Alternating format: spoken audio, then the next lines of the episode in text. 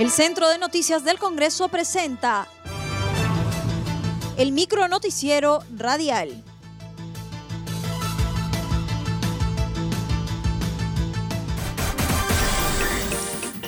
¿Cómo están? Los saluda Claudia Chiroque. Hoy es lunes 24 de agosto y estas son las principales noticias del Congreso de la República. En sesión plenaria se debatirá admisibilidad de interpelación contra la ministra de Economía y Finanzas. En sesión del Pleno se dio cuenta la moción contra la ministra María Antonieta Alba, de acuerdo al artículo 83 del reglamento. El presidente del Congreso, Manuel Merino de Lama, anunció que en próxima sesión plenaria se debatirá su admisibilidad. De conformidad con el artículo 131 de la Constitución Política y los incisos A y B del artículo 83 del reglamento del Congreso, en la siguiente sesión se consultará la admisión de la moción de interpelación. Pleno del Congreso acordó creación de dos comisiones especiales.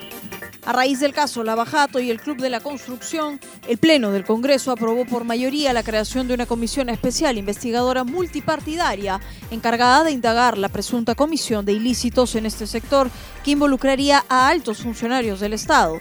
La propuesta estuvo a cargo del segundo vicepresidente del Congreso, Guillermo Aliaga, y el lapso de tiempo para esta indagación es de 180 días. Asimismo, se aprobó por mayoría la creación de una comisión investigadora por el plazo de 90 días para establecer el número real de fallecidos a causa del COVID-19. El Partido Morado propone que Banco de la Nación se incorpore al sistema financiero nacional.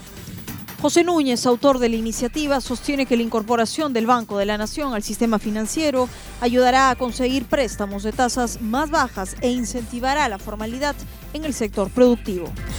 Creo que el camino es a través de incentivos tributarios y incentivos de reducción de financiamiento. Esto lo puede hacer fácilmente el Banco de la Nación y entrando a competir el Banco de la Nación ayudaría a regular el mercado financiero, ayudaría a bajar las tasas y sería un incentivo para que el informal sea formal, porque si tú le vas a dar financiamiento en mejores condiciones y a una mejor tasa, incentivar a hacerse formal y a pagar impuestos y a contratar trabajadores de, la manera formal.